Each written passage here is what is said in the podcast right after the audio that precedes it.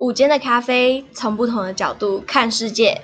这里带大家聊聊台湾和国际、社会和政治，以及谈谈我们都该注意的问题。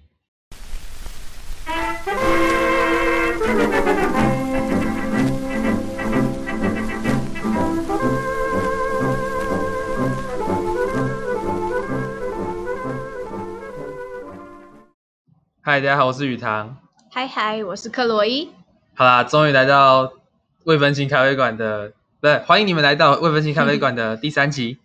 好，那其实我们刚刚排解的技术问题排解有点久啊，刚刚我们的麦克风收不到声音，然后一直有一直有噪，一直有杂音，所以说就是我们也是处理有点久。可是你们等一下还是可能会听到那个就是奇怪的声音，就是上一集也有啊，但是我们尽力了，好不好？对不起啊。好，那我们今天要讲的就是振兴券跟法国的嗯政治吗，对，没有法法国总统的哎，法国政治的一部分呢、啊。嗯，一部分。为了考量说，可能有些听众对于某些议题比较有兴趣，某些比较没有兴趣，所以我们会做那个 time code，就是跟你们讲说哪一段到哪一段是什么议题这样。嗯，那我们先开始讲我们振兴券的部分。是说不觉得现在讲振兴券？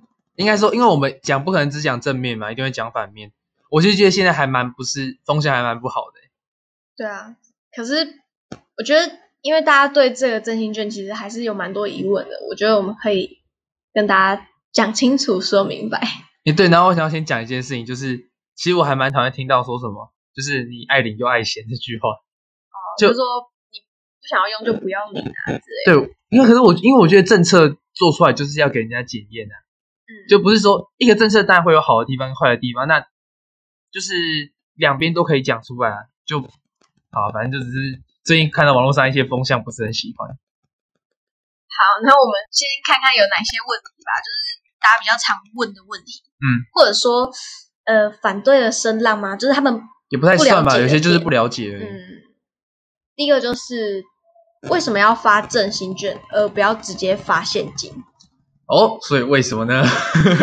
其实有两个原因啦。第一个就是他不想让你存起来啊，他现在就是要振兴经济嘛，所以就是希望对，越快花掉越好。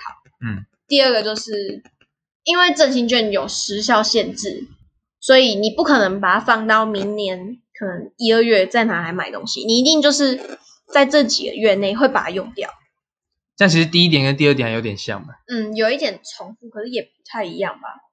因为如果它的就是如果你只是不能存起来，但你还是可以改到下次再用，那还是没办法马上起到那个效果啊。哦，应该说政府预期也是立即性的，嗯嗯，就是成效，就可能这几个月吧。嗯，好像有听说，就是网络上有听到人家说，最好是哎，应该说你在这哎，我忘记是几月间使用才能达到那个效果。你过了之后，其实就就没什么用了。哦。那我们看第二个，第二个就是为什么不要直接发两千就好？因为大家不是就是都是拿一千块去换三千吗？对，好麻。那其实这样就跟你拿到两千没有什么不一样，对不对？是。那所以为什么呢？好，这 是这个是 Q 我吗？好，反正就是一点简单的数学。简单来说，如果你直接去领两千的消费券，那这样你就是会产，你就是会，如果你全部花掉的话。那你会产生两千的价值，两千的消费嘛？但如果你是拿一千块去买三千块，这样就等于说，虽然你实质上你只有得到两千，可是因为你有先付一千块出去，所以说你是可以得，你是会产生三千块的消费，这样。也就是说，在市面上流通的金额是三千块，而不是就两千。啊、呃，对对对，这其实是一个还蛮简单的数学问题，但是当初就是克洛伊要跟我讲的时候。他跟我讲大概十分钟才搞懂，对不起，我真的很白痴，对不起，就这方面。好，那再来还有一个就是，呃，为什么比国外低？这个我觉得比较少见。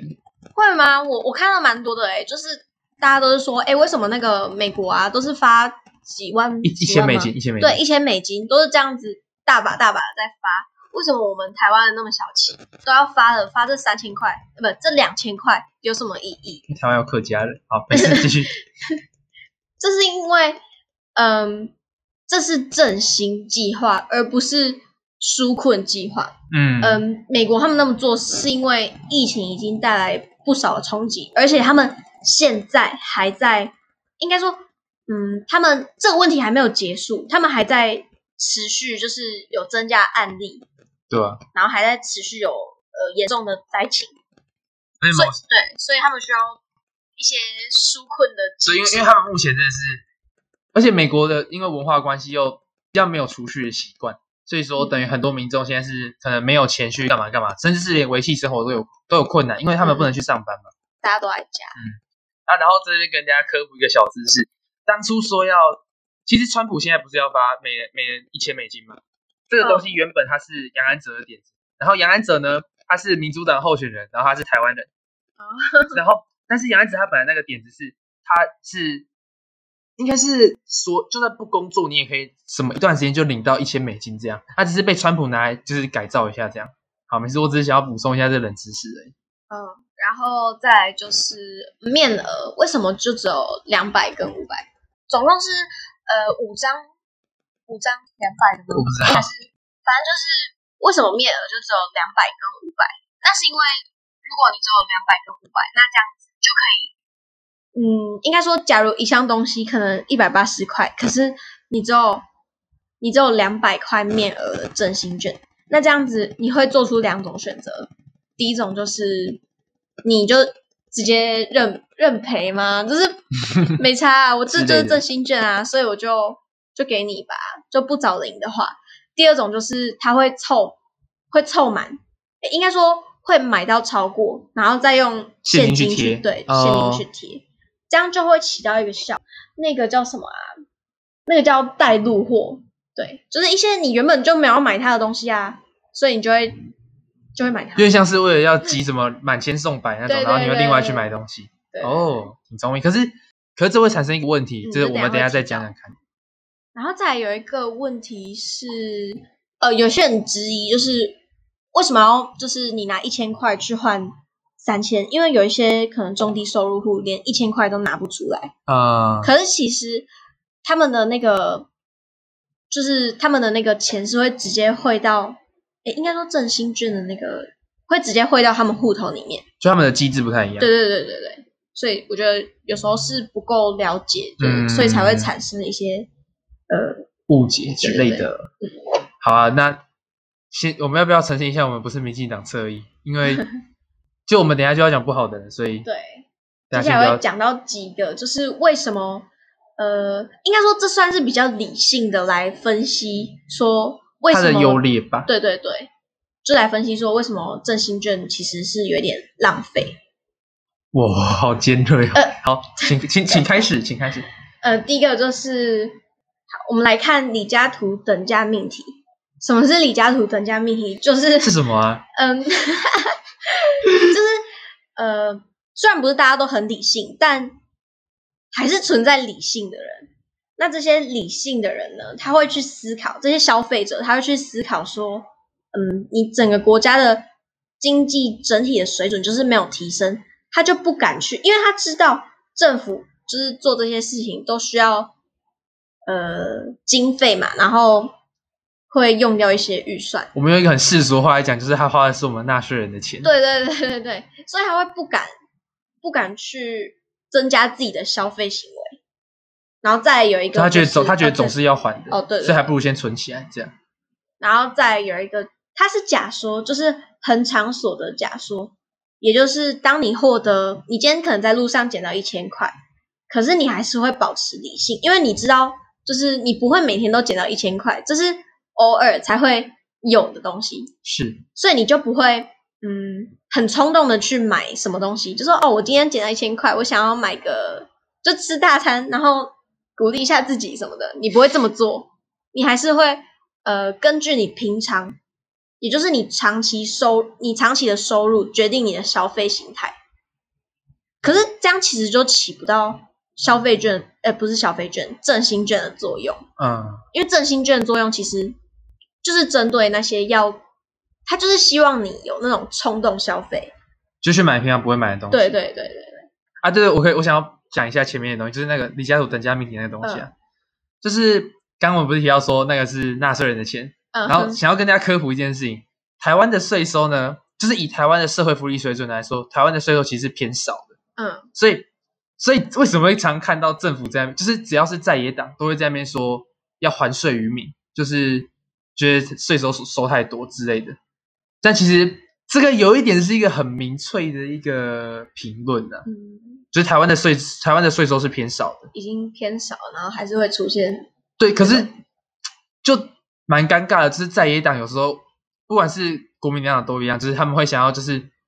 时代力量好像不太会讲还税于民，因为他们比较左，他们都会，他们他们可能比较主张什么扩张税收那一类的。可是就国民两党来讲，他们都常常喜欢在那边打说什么，哎，你执政党税金到底要不要还给人民？但其实国家的运行不是说，不是说就是需要税金，对，它就是需要税金。然后不是说你在那边炒一些民粹的议题，在那边说，嗯、我不太会解释。但是就是如果你去看一些其他国家。其他社会福利水准跟台湾相当的国家的话，他们的税收是比台湾高很多的。应该说你，你你在生在台湾，你会发现 CP 值很高，有没有？你没有缴那么多税金，对对对对对，可是你你享有的那些福利，那些就社福，对，对，对，对，已经很好了。对，但是台湾是有其他问题啊，就房价之类，而且还有，其实就税就收入很低这一点，所以变成你要征税，其实也是蛮尴尬的。嗯，好，继续。那不好意思，接下来我们回到振兴券。OK，然后接下来就是我们刚刚不是有讲到，呃，就是呃振兴券它是需要你有冲动性的消费嘛？是。可是其实我不知道是台湾人比较理性吗，还是怎么样，会起到就是会发生一个会产生一个问题，就是替代效果，就是大家用振兴券买那些原本你就打算买的东西，就是应该说原本你打算用现金买的东西。而且其实这个问题非常严重，就是高达六七成、六到七成的人都是这样做的。哦，是说华人的消费习惯还是经济不景气？我觉得是华人的消费习惯。了解。这比较像是就就是习惯啊，嗯，大家不太会去对。虽然你用振兴券去买东西，确实会让那些商家可能。那一段时间的营业额提高，可是其实你就只是在增加当期的支出，然后再排挤往后的消费支出。嗯，也就是你把呃，你原本可能是明年吧，明年要买的东西，可是你现在拿到消费券，你就提前买了下来，这样你明年就不会再去买那个东西啦。哦，那比较像是民生物之类的吧？嗯，会是民生物资吗？我觉得如果是我的话，可能会买一些。什么？就可能我一直很想要买某一个娃娃吗？还是什么的？可是你明年还是会其他的冲动性消费啊？那就是明年的事啊。哦。也有可能不会买，因为我觉得可能是你看很久了，你就想到哦，我到时候存到那一笔钱，我就要买它。可是既然你现在已经得到那一笔钱，嗯，那你现在就会买它啦，你就不会再放到那个时候再买。可是既然你现在已经买它，那你到时候就不会再买它了。哦。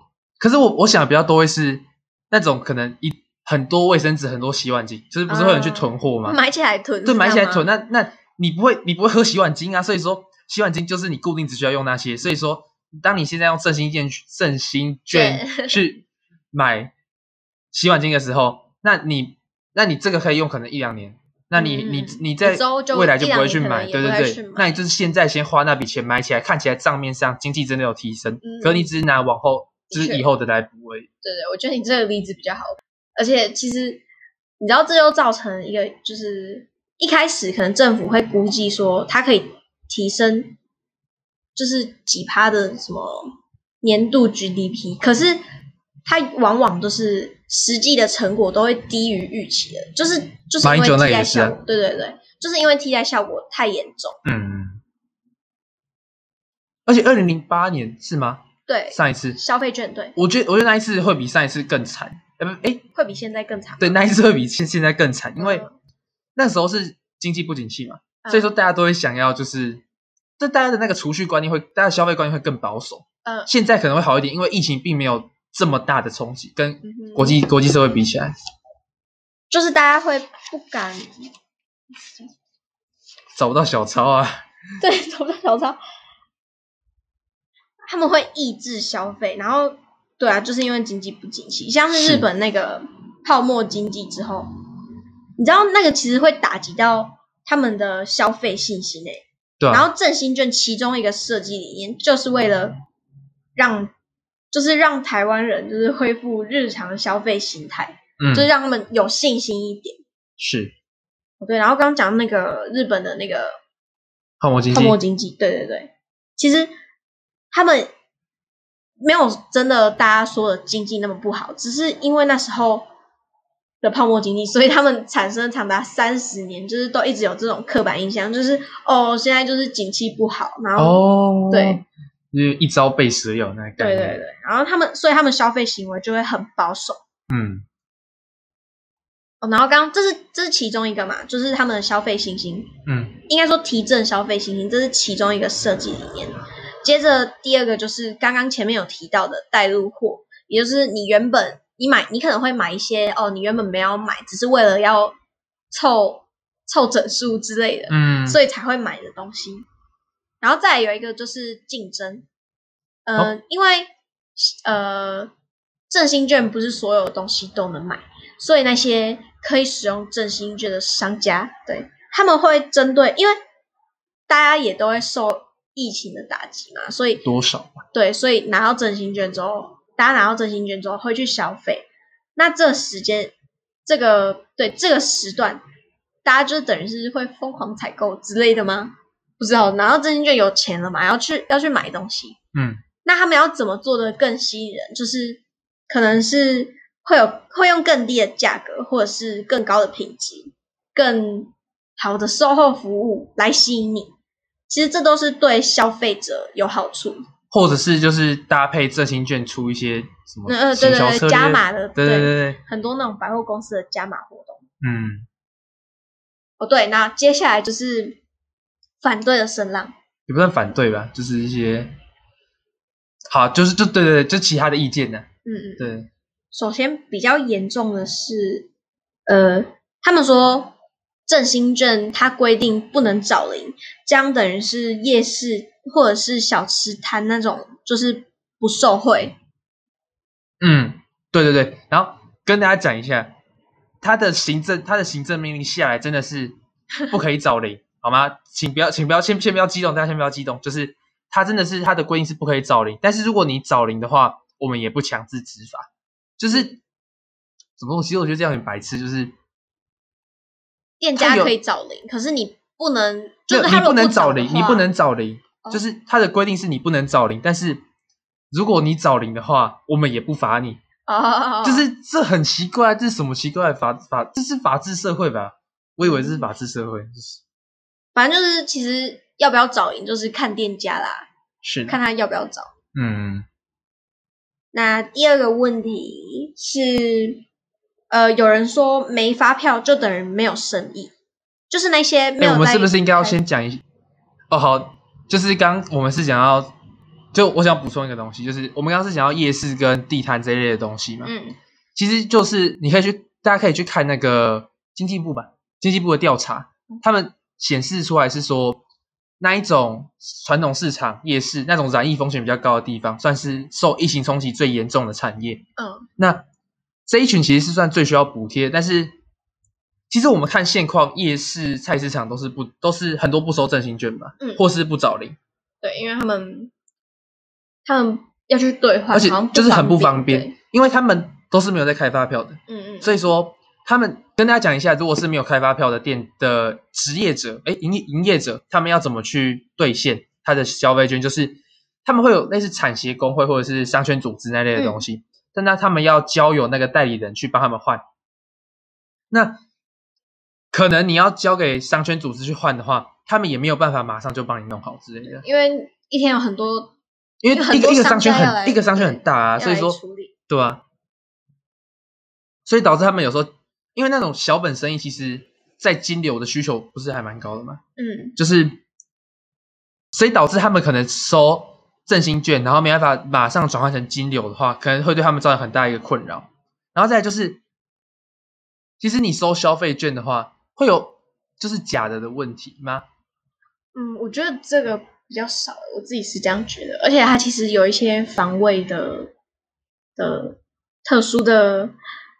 特殊的我不知道哎、欸，就像古币这样子。对对对，嗯，他不是说什么是比照那个我们的，就是新台币的、那个，对对，新台币的那个什么印花那类的东西，对，浮水印，浮水印，浮水印，我想起那个词，对，对对对，反正就是在这样的形态之下，那一些夜市或者小摊贩，那一种受到疫情冲击最严重的一群，他们反而是啊，还有，哎，你要你要说不是跟我讲说，他们不他们不找他们不收这一句，还有另外一个原因，就是税收税收那个。哦呃，他们会被他们怕会被那个征收税金嘛？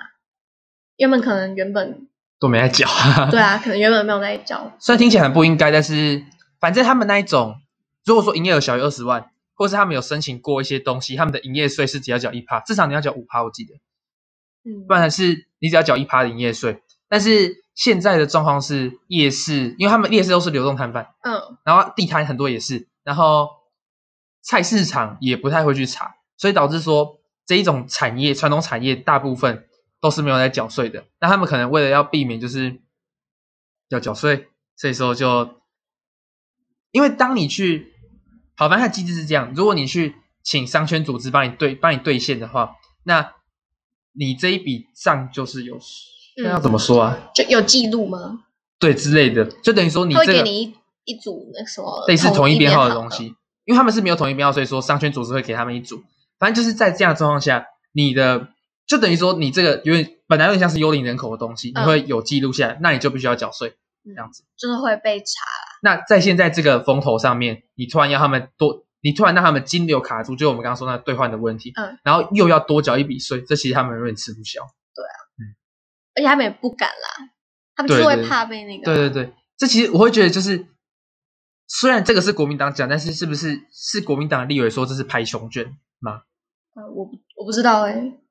反正就是有在野党的人说这个东西是在排挤某一个族群这样子，我其实觉得很有道理，因为受到最大冲击的这一群弱势，那你反而在反正这个政策反而是排挤这一群。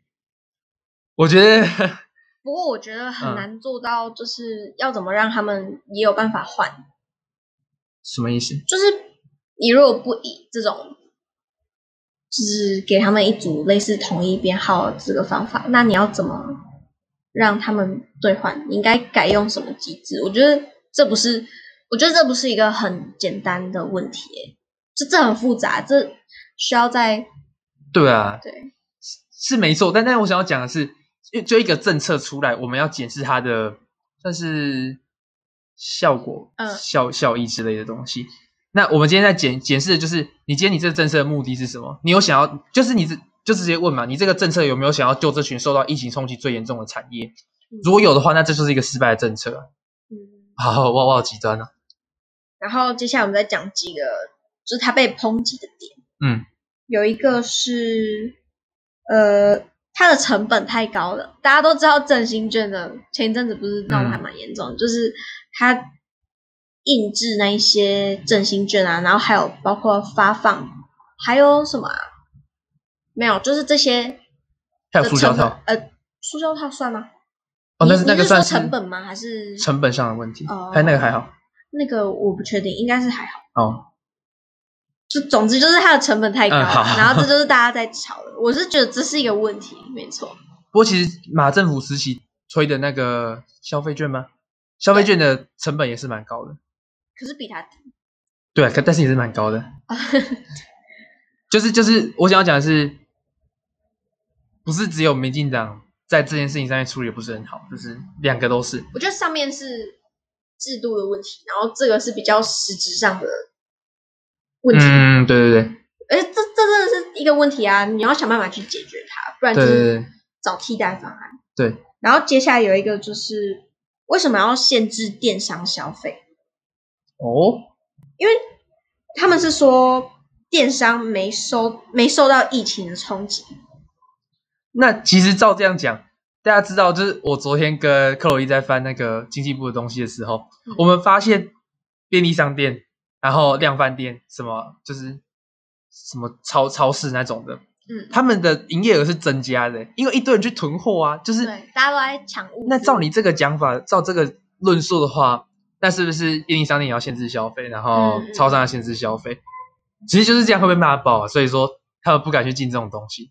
但是就这个很很奇怪，有点冲突，这不符合平等原则啊。对他，而且他违背振兴经济。他他原本是想说要振兴经济，他这样他就有冲突啊。我其实觉得电商不受不受冲击，完全是一个就我觉得很不合理。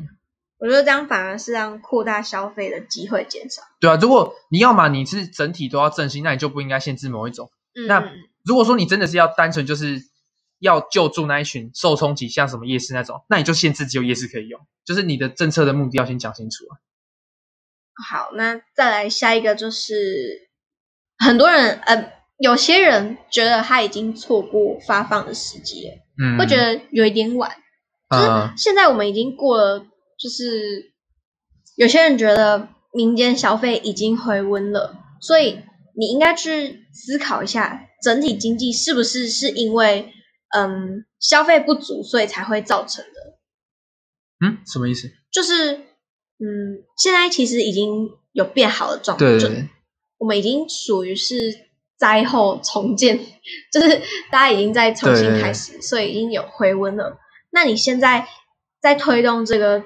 就是用振兴券来让大家消费这个政策，可是要去思考的点就是，你整体经济会受到冲击，是不是完全都跟国内消费不足有关系？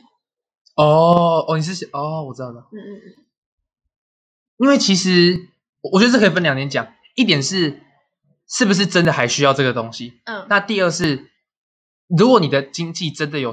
就是回温的话，那是什么的功劳？是防疫有成的功劳，还是你消费券的功劳？我我觉得，我觉得，我想。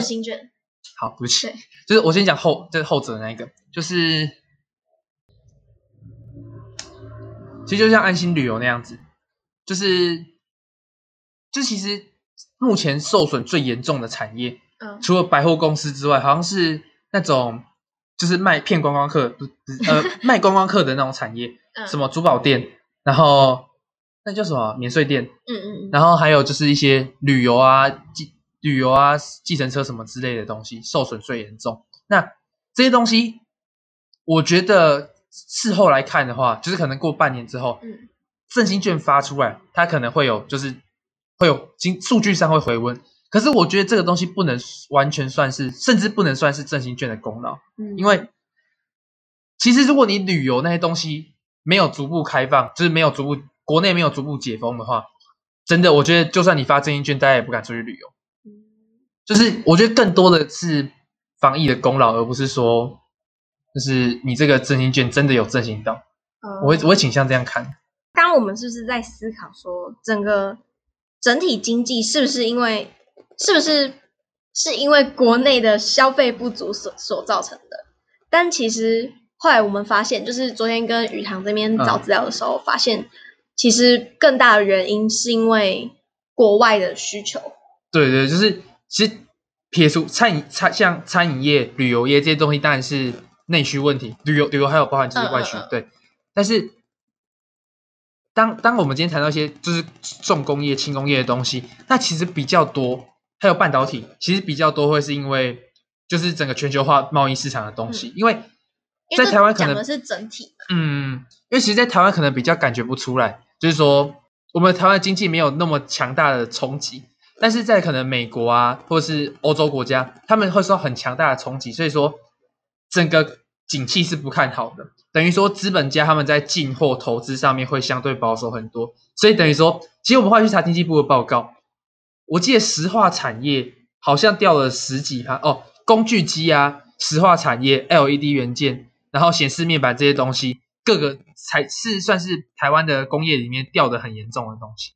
就是，但这些东西其实跟内需市场无关，等于说你振兴券是救不到的。之所以大家会就是没有感觉，是因为其实它离我们有一段距离。对对对，但其实这个是受伤很严重的产业这样子。嗯嗯嗯。但是不是说政府这方面都没有做事，还是有纾困计划，就是贷款啊、降息这些东西。只是我觉得，如果真的要起到振兴的作用。一定就是要有完整的配套措施，对对对，就是要不止振兴券本身，对对对，不能只推动一个，就是要从各个方向去呃改善的。对对对，就是其实我们今天着重讲的都是在振兴券上面，所以对纾困上面就没有那么多琢磨这样好，反正这一段我们就先做个结。大概呢，就是我会觉得一个政策推出来，我们要去检讨的，就是不外乎就它的目标跟它的效益嘛，还有它的成本。那成本部分我们前面讨论过，那效益现在还不太有办法去估计，可能要过个半年、一年之类的。那目标的部分，我其实会觉得说，目前的政府推振兴券，感觉是让那一群没什么受到冲击的那一些产业，嗯，反而赚到更多钱。因为其实大家可能去买民生，大家可能都拿去买民生用品嘛。那其实超商、量贩店那些东西，他们在这一次疫疫情中其实是得利的产业。哦，对。那那一些受冲击的产业，反而没有，就比方说夜市那种东西，我反而觉得他们被边缘化，就是因为消费券的机制的关系。所以，对啊，我觉得其实是，对啊，我其实觉得这个有一点是在图利特定的阶级跟族群，对，这是我自己的一些小小想法。那你怎么看？嗯，我觉得未来要如果要改善的话，就是，嗯，我觉得，呃，就像你刚刚说的这些什么夜市，他们有点被独立的感觉。嗯，那这样我们以后就是振兴券还要再继续讨论说它到底是可不可行的。或者说有没有什么方法就可以让它变得可行？嗯，其实会，我不太喜欢这个东西啊，哦、就是我会觉得可以不用发振兴券。我还在我还在观察。哦、呃，我觉得可以可以纾困做的更加完善一点，嗯、就是可能可以某些产业可以直接发钱这样。哦，因为现在其实或许有一些纾困的那些政策，可是我不知道。对我我没有去的，我目前看过的是就贷款，嗯，跟就是还有资源，你可以买酒精跟口罩的。哦，你不是还有说那个这是什么小额的贷款嘛？有些商家可以，还有降息，就是降，对对对对对，啊，还要减降息减税这些东西，就我觉得可以把，我觉得可以把做振兴券这些公帑再拿来就是做更好的纾困，我会觉得比较好，因为就是对症下药了，对。那我们休息一下，那我们先进音乐休息一下，我们马上回来。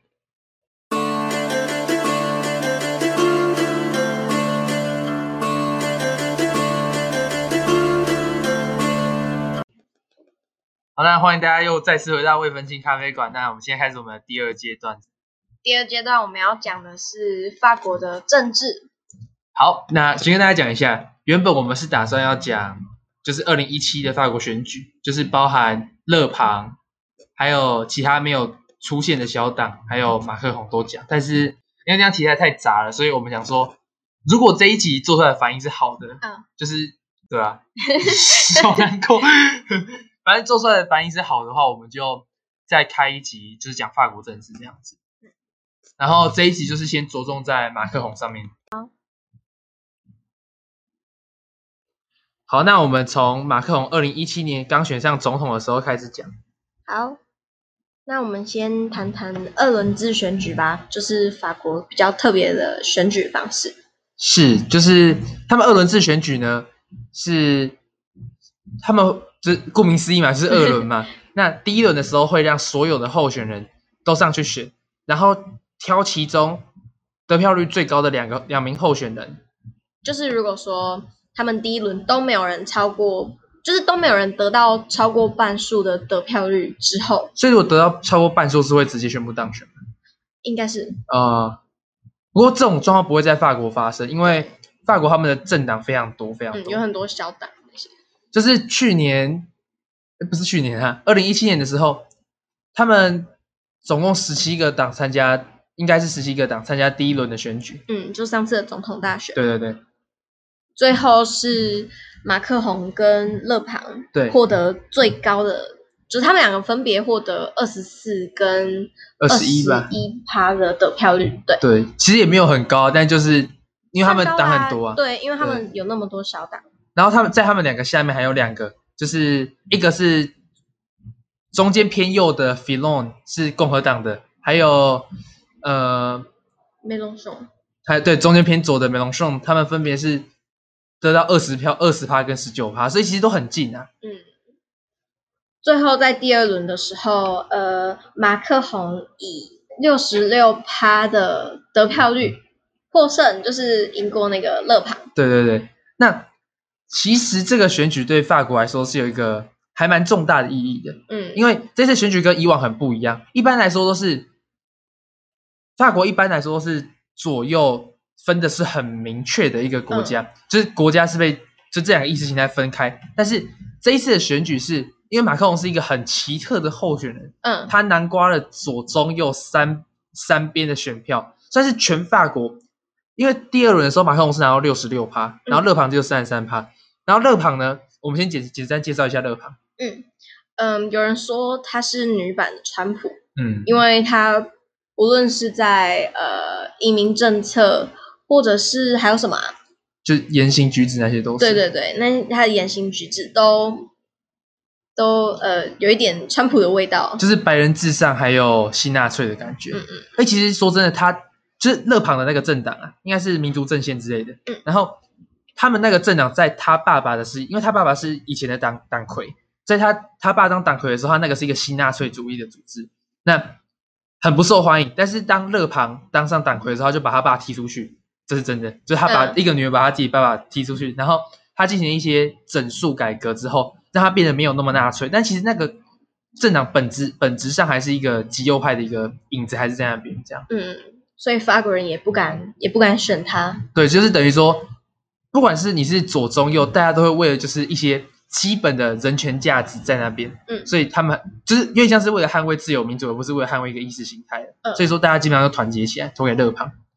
所以说这一次的选举对法国来说意义是很重大的。嗯，而且我们忘记提到，就是为什么这次选举那么重要，是因为它也跟。就是整个欧盟就是有很大的关系。哦，对对对。那时候他们在吵说要不要脱欧，就是继英国脱欧之后，就是英国是 Brexit，然后他们是 Frexit，就真的有这个词。嗯，就是 French 跟 Exist，好，这不是很重要。就是对，那时候那时候就有那个，我们就我们看的那个影片，叫他叫什么名字？我不知道。你传给我。叫 Oliver 吗？对对对，对，他就曾经说过。呃，应该是说，他整合了很多人对于那一次法国大选的说法。他说，那个是决定欧盟命运的一次选举。嗯，然后还有就说，如果如果法国真的脱欧了，那这样子就会是欧盟的分崩离析。对，它的呃，它的结局。对，呃，而且法国脱欧的话，还剩什么国家？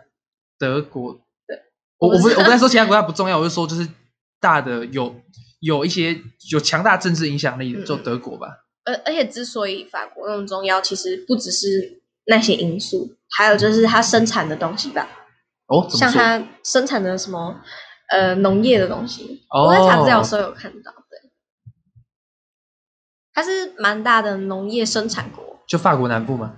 嗯，我不确定在法国哪个部位。不过就是，不过就是它生产的东西，对。OK，就是好，那我们现在就是就马克宏的个人的一些经历啊，还有意识形态和政治的政策上面来讲，嗯，他一上任就推动了很多很多的政策，而且其实我觉得他是一个蛮嗯、呃、难以捉摸的人，就是你很难去想说他到底是，因为他不是一个典型政治人，就是很清楚。就说我就是支持什么，呃、没有，像是他有一次，呃，应该说他曾经自称自己是毛主义者，就是极左派的毛主义呢，就是毛泽东主义，就是一个极左派意识形态。好，继续、呃。但是在很多其他方面，他又会就又他他会反对说他他会不愿意别人称自己是呃社会主义者，嗯、就是。他之前在某一次公开的场合中，他就说：“我的良心告诉我说，我不能称自己为社会主义者。”就是他的理性跟感性上在拉扯。对啊，就是不只是他在言行上面的一些举动啊。然后我想讲一个，有些人会说他是民粹主义者，嗯，就是跟勒庞、川普那些人有点像。但是如果要说他是民粹，那他也太怪了吧？因为他是他是那种在他是政务官，就是他是精，嗯、他是那种在。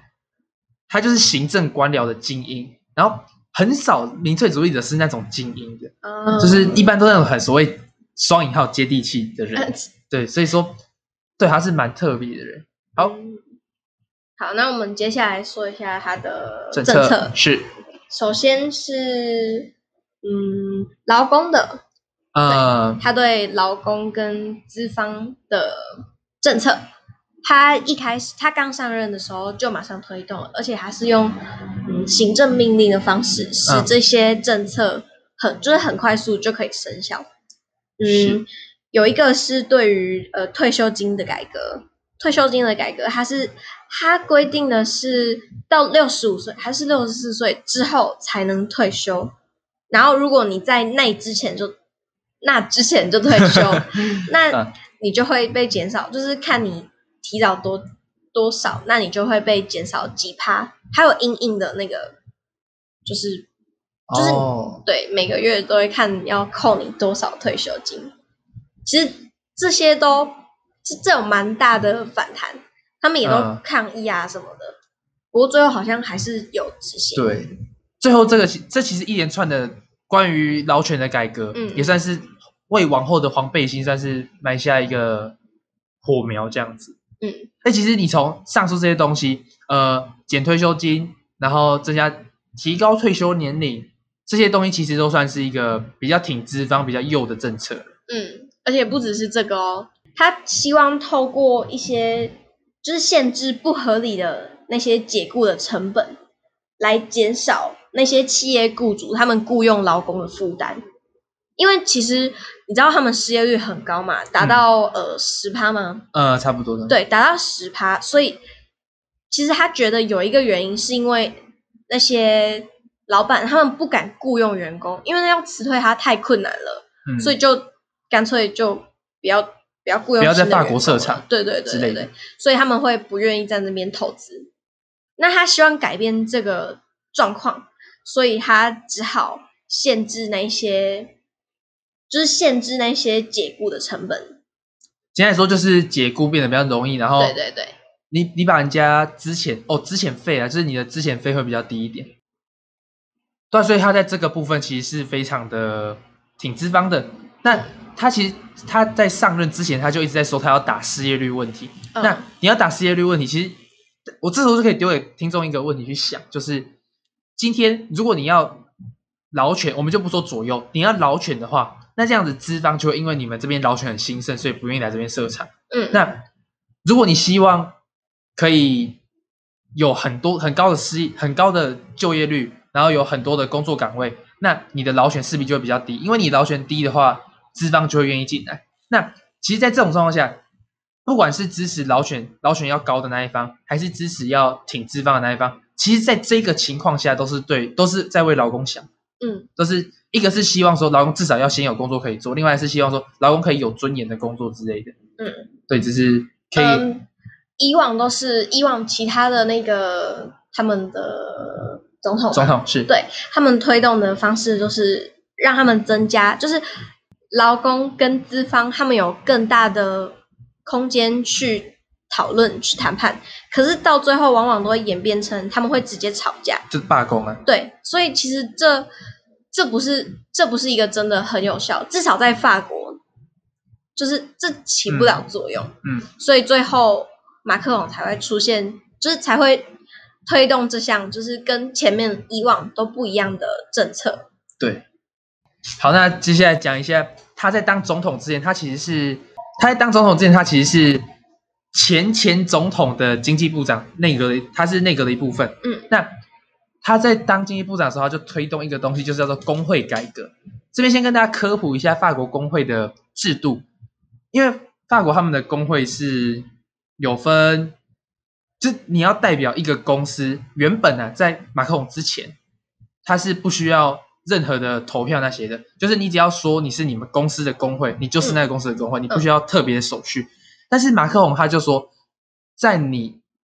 你如果要代表一个公司，那你需要得到那个公司十趴的选票，你才能够变成说所谓的公司层级的工会。那你要在那个产业里面成为那个产业的工会，那你就要有好像那个产业里面总票数八趴的得票率，你才可以就是代表那个产业。那其实这是一个还怎么说？我也觉得对劳工不是那么有利的方法的改革，因为这样会导致工会的数量什么的会减少嘛。对对对啊，然后。呃，因为法国他们有一个制度是他们有所谓的国家级工会，就是我我忘记名字了，反正就是有五个传统的大工会可以代表，可以进，可以变成国家层级进去议会里面干嘛干嘛的。他在上任经济部长之后，他就是让他他就是也设了一个门槛，就是说你要变成国家级工会，也是要得到全国劳工多少趴的票数才可以变国家级工会。嗯、所以在这个，所以我们现在谈的劳工跟经济面的话，它其实是比较偏向资方那一边的。但是我们接下来就来看一个是跟他的劳工的。正来说，我们讲到这里，正来说，我们都会觉得这可能是一个共和党候选人，就是是一个比较传统保守派的一个价值。嗯、但是，当我们看到他接下来的这些不同的事情的时候，我们也许就会改观。嗯，接下来我们要说的就是他的移民政策。嗯，相较于勒庞，他有点歧视，不是有点非常？呃，非常相当相当的歧视那些呃移民者嘛，或者是难民啊，难民对。他非常的，就是他非常能做到接纳那些人。所以他有公开表态过，他非常支持梅克尔，就是把难民放进来的精神。而且他反对川普反人类的行为。就是川普不是常常在那边说什么全球暖化是假议题嘛？嗯嗯。然后还有就是什么穆斯林的，就是穆斯林应该要就是就是把他们驱逐出去的一些事情。嗯、那马克龙他曾经有公开谴责过。这一类的事情，对，嗯，接下来还有他的反殖民主义，就是他这个其实可以稍微讲一下，就是因为大家知道法国以前是跟法国跟英国以前是两个有很多殖民地的大国，嗯，那在殖民地殖民这个东西的本质其实就是剥削嘛，那、嗯、哼。那时候就是法国他把他们从北非啊、马达加斯加这些地方，就是剥削了很多，就抢走很多当地原住民的。艺术品就是阿尔及利亚、阿尔及利亚、马达加斯加这些地方。嗯、那现在已经他们已经不是殖民地了嘛？嗯、那这种这种这些殖民母国就会经历一个东西叫转型正义，嗯、就是你以前欺负过人家，你要不要跟人家道歉？像是你以前拿过他什么东西，是不是应该要归还？要还回去的，对对对。嗯、那马克龙他就很敢，他虽然他的他知道他必须要赢到一些中间偏右的票，就是保守派的票，但是他还是敢说。他们应该把阿尔及利亚的文物还回去。嗯，所以说这点上面，他是这是一个很很很左、很进步的想法的，而且也跟其他候选人很不一样，就是他不会怕这样做会因为对丢掉一些选票还是什么的，对吧？而且他他也是说，法国人有对，因为法国其实也有参与过一些种族屠杀，还有还有一些殖民地反人类的一些暴行，他有说。他有说，就是殖民主义是一个非常罪恶的事情，我们法国人有义务要为对这东西负责。这东西其实不是每个人都爱听，但是每个国家都有自己的黑历史。就讲到台湾，嗯嗯、我们也不能，我们不能假装说我们迫害原住民是一件假的事情。那也是，就是曾经，对，那是一个黑历史，我们要正视它。对。然后再来哦，我们刚刚忘记提到，就是。他也有对那些环境保护的，呃，他不是还有什么签订巴黎协定的那个，他好像很支持还是怎么样啊？好像是因为川普他那时候是川普还是美国？川普他们拒绝签署那个，他们是退出吧？他们退出本来那个协定，嗯嗯嗯，然后就被他谴责，大力这没有什么用啊，但是就是至少看到他的表态是这样子，嗯、哦，就他在环卫的就环境。环保、环境卫生的议题上面，其实他他支持柴油引擎的使用，嗯，但他在某程度上是非常支持环境保护的。然后他也有曾经提过要课征燃油税，这个是一个对环境算是好的一件事情，嗯。但是呢，这个东西它会牵涉到一个比较复杂的层面，就是燃油税会导致中产阶级和无产阶级的负担，所以这就引发我们后来要讲的一个东西，包含他。就是他废，他主张要废除富人税。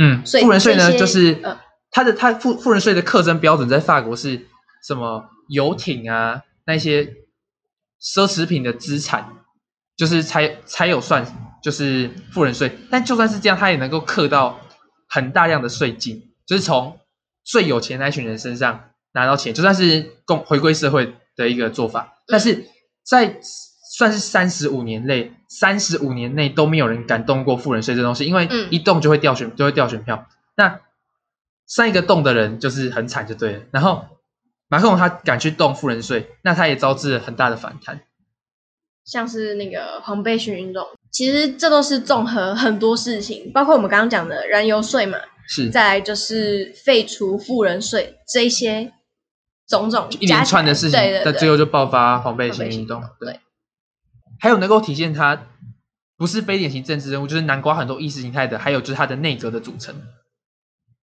哦，他在内阁中提拔了不少社会党员，就是传统左派。嗯，而且也雇佣，也也有雇佣，就是。政治立场中间偏右的党员，然后并且把就是一个共和党前共和党人选成是他的那个阁魁，就是总理。这些种种，就是因为他不想要在，他不想，他希望能终止法国这种左右对立，左右对，左右的对立。然后他在啊，刚刚你讲那个他对医疗的一些想法，就是他是因为其实。有一个争论，就是说，你会觉得医疗是商品吗？不会，你觉得医疗不是商品？我觉得它是服务，它是一个哦。但是如果你觉得医疗是服务的话，那这样子医疗技术技术的进步就会比较慢。哦，对对对，就是这是一个，这也算是跟刚要把它商品化是吗？对，有人会有人会觉得要商品化，那有些人觉得说，有些人就跟你想的一样，它是它是一个服务这样子。那马克龙他的他在这方面他就是偏右的，就是他觉得说他同意。呃，私私人职业者就是不是公家聘的人进到医院的医疗场域里面，所以说他在他是希望能够把医疗就是透过市场的力量让医疗变成一个让医疗越来越进步这样子。你是说就把它商品化吗？对，就是商品化。对。哦，刚刚提到说说为什么之所以会讲到那一次的法国大选对欧盟有很大的。跟欧盟有很大的关系，是因为马克宏是唯一一个法国留欧派的政治人物，就是主流政治人物里面。嗯嗯，当时就是菲隆、梅勒松跟那个马克龙跟勒庞。嗯、那这四个人里面呢，勒庞不用说嘛，他非常排外。嗯，那梅勒松也不像，也是以欧派的，就是他是认为法国不应该跟欧盟那么亲近。嗯、那菲隆是共和党，他也是他也是只认为要。跟欧盟保持距离的，所以说只有马当时的选举里面，就只有马克龙是坚定的说，我们是我是亲欧派这样子。嗯，所以当时其实很多人都在关注那一场选举。对，不过其实就法国主流民意来讲的话，我记得好像六十一趴都觉得说欧盟不是一个好东西，就是很高，哦、就是所以法国人其实对欧盟的感觉不是说很好。嗯因为法国政治还有很多东西可以讲，所以我们这一集呢，就是先讲马克宏的这个部分。那希望你会喜欢。如果你们喜欢这个，就是关于法国政治的这个题材的话，或者是你们有想要听关于哪一个国家的政坛的或一些政治人物的题材，嗯，某些特定人物，对，可以告诉我们。那可以私讯我们的 IG，我们的 IG 会放在下面的链接。对对，应该是吧。按赞、分享、小铃铛。好，好，那。我们今天就真的好好，那这就是我们今天的内容，希望大家会喜欢。感谢大家的收听，拜拜，拜拜。